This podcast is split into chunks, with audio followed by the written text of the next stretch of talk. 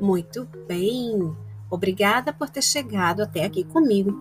E agora, nesse segundo momento, a gente vai conversar um pouquinho sobre as teorias de processo, ok? Ou aquelas também chamadas teorias contemporâneas. Para as teorias de processo, as teorias motivacionais de processo, a motivação é compreendida como um processo de tomada de decisão, lembra?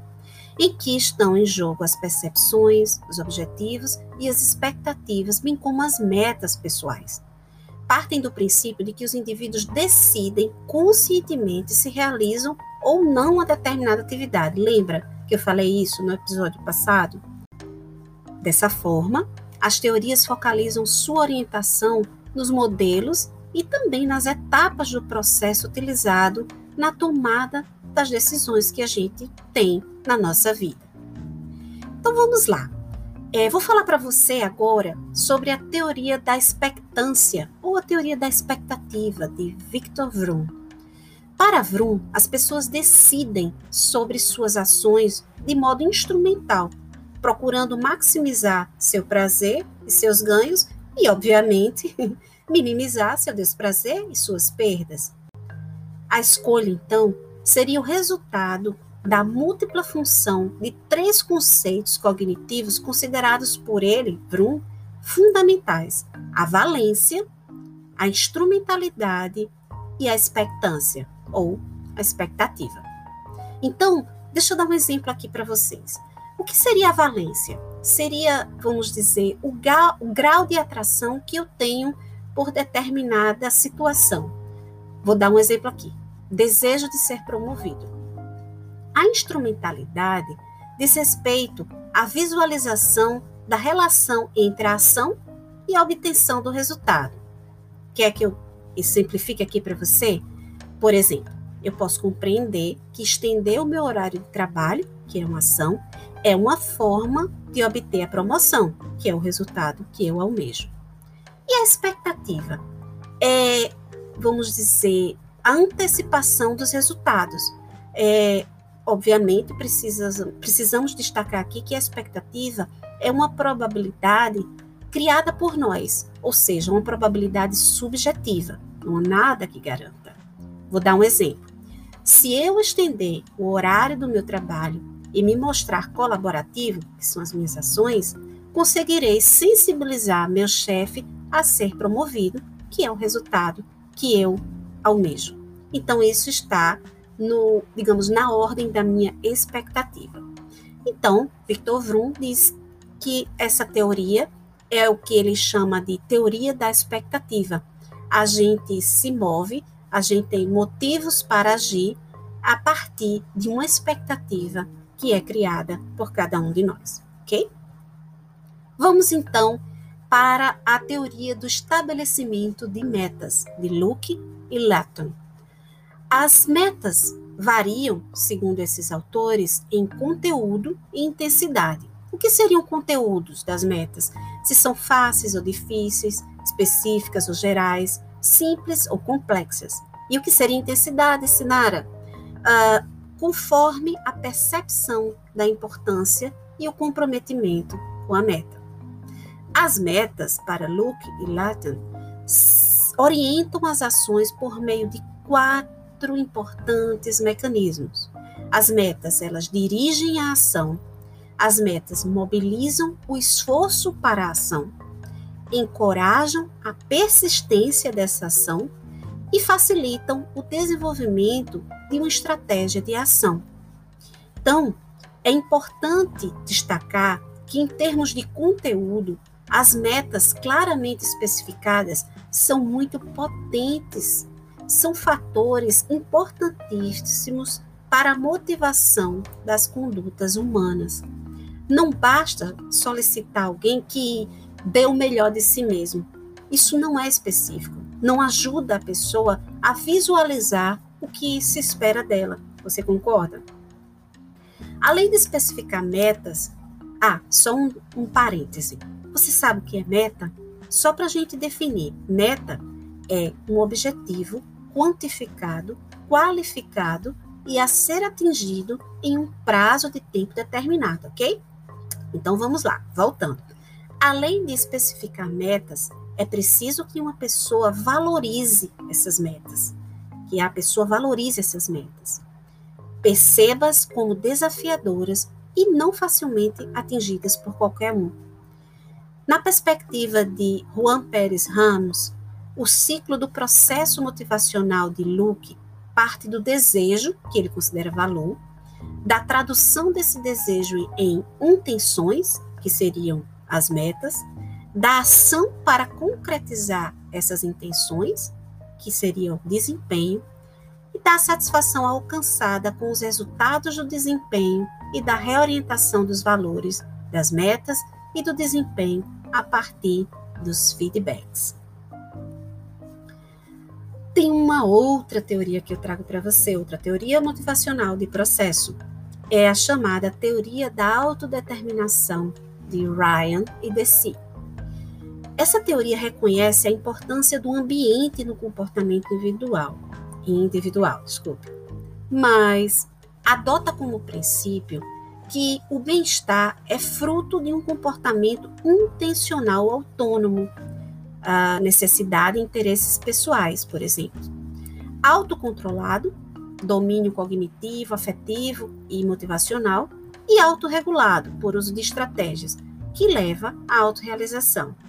Então, grosso modo, a teoria da autodeterminação parte do princípio que o bem-estar é uma decisão sua, é fruto de um comportamento intencional que você mesmo pode decidir ou não.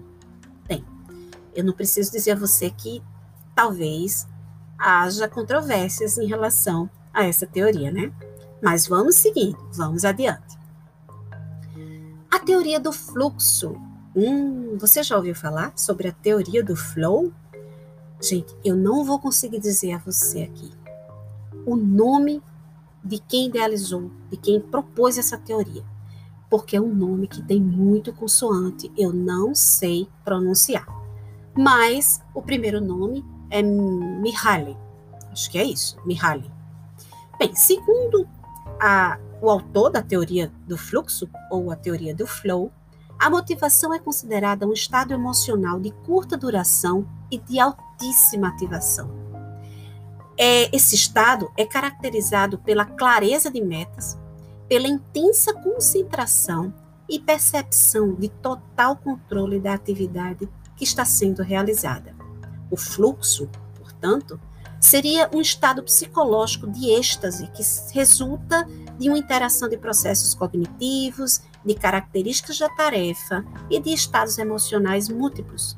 Por exemplo, é, o desempenho de atividades extremamente prazerosas e excitantes, como as esportivas e as artísticas. Você já ouviu falar de pessoas que estavam exercendo, praticando alguma atividade é, de esporte ou então de arte que se perdeu no tempo, que nem percebeu o tempo passar, que nem viu que se dedicou tanto ali? Pois é, para Mihaly, é, ou Mihaly, não vou saber nunca dizer esse nome, é, isso é a teoria do flow. Alguns docentes, acredite, é, relatam é, ter esse momento, esse momento assim ímpar, esse momento de êxtase, de intensa concentração, às vezes durante uma aula, enquanto eles estão falando alguma coisa, algumas ideias, algumas, é, digamos assim, alguns insights lhe vêm de forma a concretizar a resposta a alguma questão disparadora, uma, uma questão de pesquisa. Né? Então, alguns a, autores relatam que docentes, muitas vezes, é, se referem a esse estado de grande concentração naquilo que está fazendo e que, de repente, trazem respostas aos seus questionamentos. Entretanto, é, esse estado não é facilmente atingido e também não é durável, em especial em atividades que, em princípio, não despertam muito interesse. Mas fique atento, é bem possível que você já tenha sentido alguns desses momentos, algum desse estado de fluxo. Enfim, vamos trazer aqui duas teorias juntinhas: a teoria sociocognitiva de Bandura e a de autorregulação de Kampfer. Para essas teorias, a maior parte do comportamento humano é fruto de processos interativos e que a percepção de autoeficácia é um importante propulsor das ações humanas, definida como a capacidade de se reconhecer capaz de realizar contento uma tarefa. É, para essas teorias, a autoeficácia seria, digamos, uma conjunção de uma experiência pessoal, mais uma aprendizagem vicária. O que é aprendizagem vicária? É observar pessoas obtendo êxito, por exemplo, mais a influência social, mais os indicadores fisiológicos. É importante destacar que para essas duas teorias motivacionais, experiências anteriores exitosas fortalecem a autoeficácia e aumentam a intolerância ao insucesso. Enfim, gente, a gente traz aqui de uma forma falada, de uma forma contada para você, é, um pouco das, digamos, mais faladas, mais conhecidas teorias motivacionais, tanto aquelas baseadas é, nas necessidades, como nas baseadas nas metas, nos objetivos, no processo. Uh, existe um livro de Stephen Robbins que ele traz questionamentos muito interessantes acerca de gerenciar pessoas.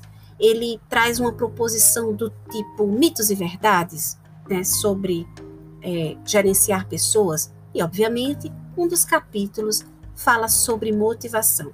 Gostaria de deixar aqui esse livro como sugestão de leitura para você, porque no capítulo em que ele aborda a verdade sobre motivação, ele traz pontos interessantíssimos. Quer saber algum deles? Vamos lá. Por que muitos funcionários não estão motivados no trabalho nos dias de hoje? É uma pergunta que ele nos faz. Funcionários satisfeitos não são necessariamente trabalhadores produtivos. É uma afirmação que ele traz no livro. Curioso para saber? Curiosa para entender? Fica a sugestão de leitura. Gerações e valores da força de trabalho. Outro ponto que Robbins traz: dizer aos funcionários façam o melhor possível provavelmente não fará com que eles deem o máximo de si. Outra provocação: nem todos querem participar do estabelecimento das suas metas. Interessante isso, né?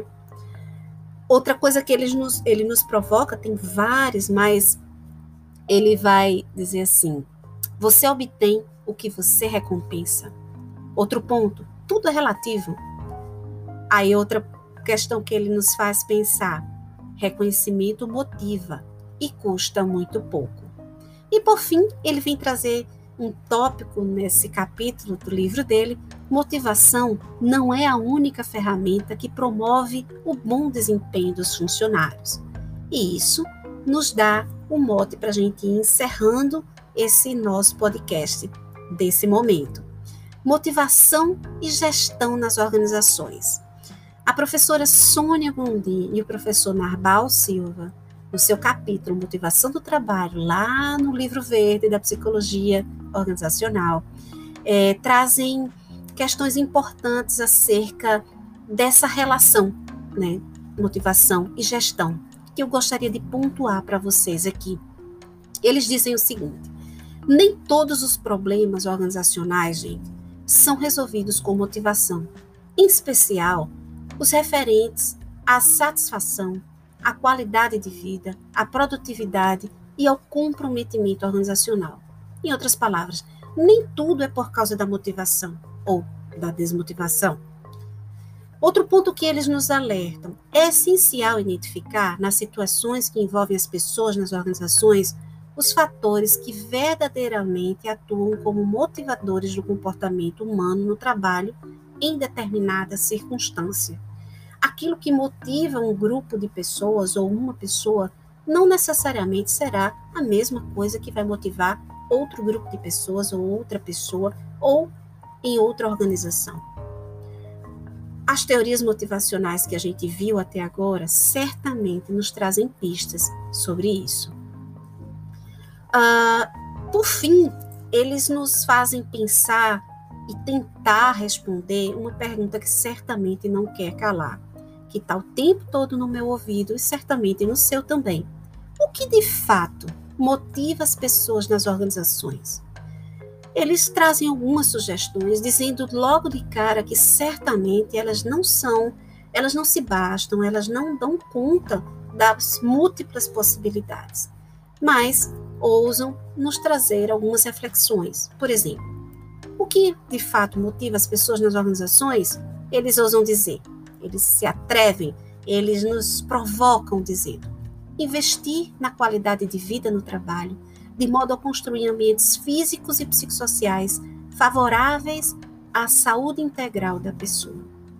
Outro ponto, estabelecer relações entre gestores e demais trabalhadores que facilitem a expressão de pensamentos e sentimentos sobre o trabalho e sobre a organização. Haja vista que a liderança media a relação entre motivação e desempenho. Interessante, né, esse destaque? Mas eles dizem mais. Ele diz que o que pode motivar as pessoas nas organizações é a busca de identidade entre as metas individuais e as organizacionais, visando facilitar a incorporação de metas grupais e organizacionais. Parece que isso é verdade, né? Então não adianta a gente focar só na meta individual, não adianta a gente focar só na meta organizacional. Deve haver uma convergência dessas duas.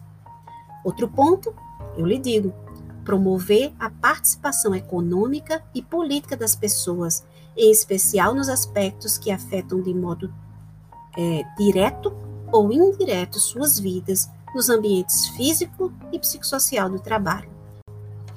O que mais que Sônia e Narbal trazem para a gente? Ah, oferecer suporte organizacional para favorecer o melhor ajuste da pessoa ao ambiente. Então não adianta a pessoa estar tá lá à toa sem saber o que fazer. É preciso um suporte para que ela compreenda quais são os processos, para que ela possa se apropriar, que ela possa aprender e aprender esses processos. Cultivar transparência nos processos de comunicação organizacional é outro ponto que eles nos trazem. Promover justiça organizacional na distribuição de recompensas e benefícios. Preparar gestores e demais trabalhadores para dar e receber feedbacks eficazes, tendo como alvo a promoção do feedback de processo. O que é um feedback de processo?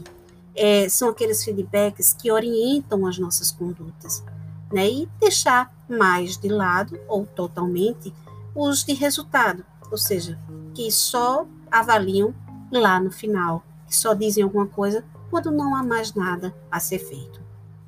E por fim, criar perspectivas de crescimento pessoal e profissional por meio de políticas de treinamento, desenvolvimento e educação continuada. Sim, parece que cada um de nós consegue reconhecer que isso certamente gera motivação.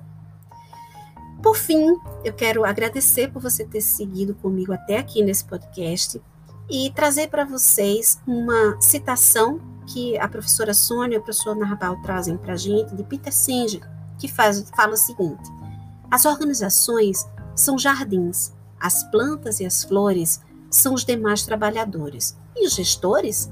Sim, eles são os jardineiros. Cabe aos gestores construir e manter belos jardins que conciliem o estético e a salubridade, ou cultivar lugares pouco estéticos e inóspitos à proliferação de uma vida saudável. Muito obrigada. Espero que eu tenha lhe ajudado a pensar um pouco sobre essas teorias e principalmente a compreender que não há nada pronto, que é sempre uma construção.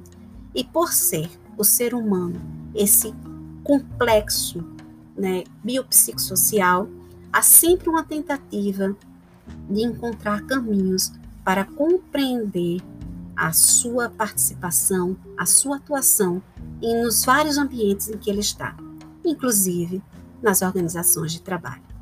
Muito obrigada e até o próximo episódio.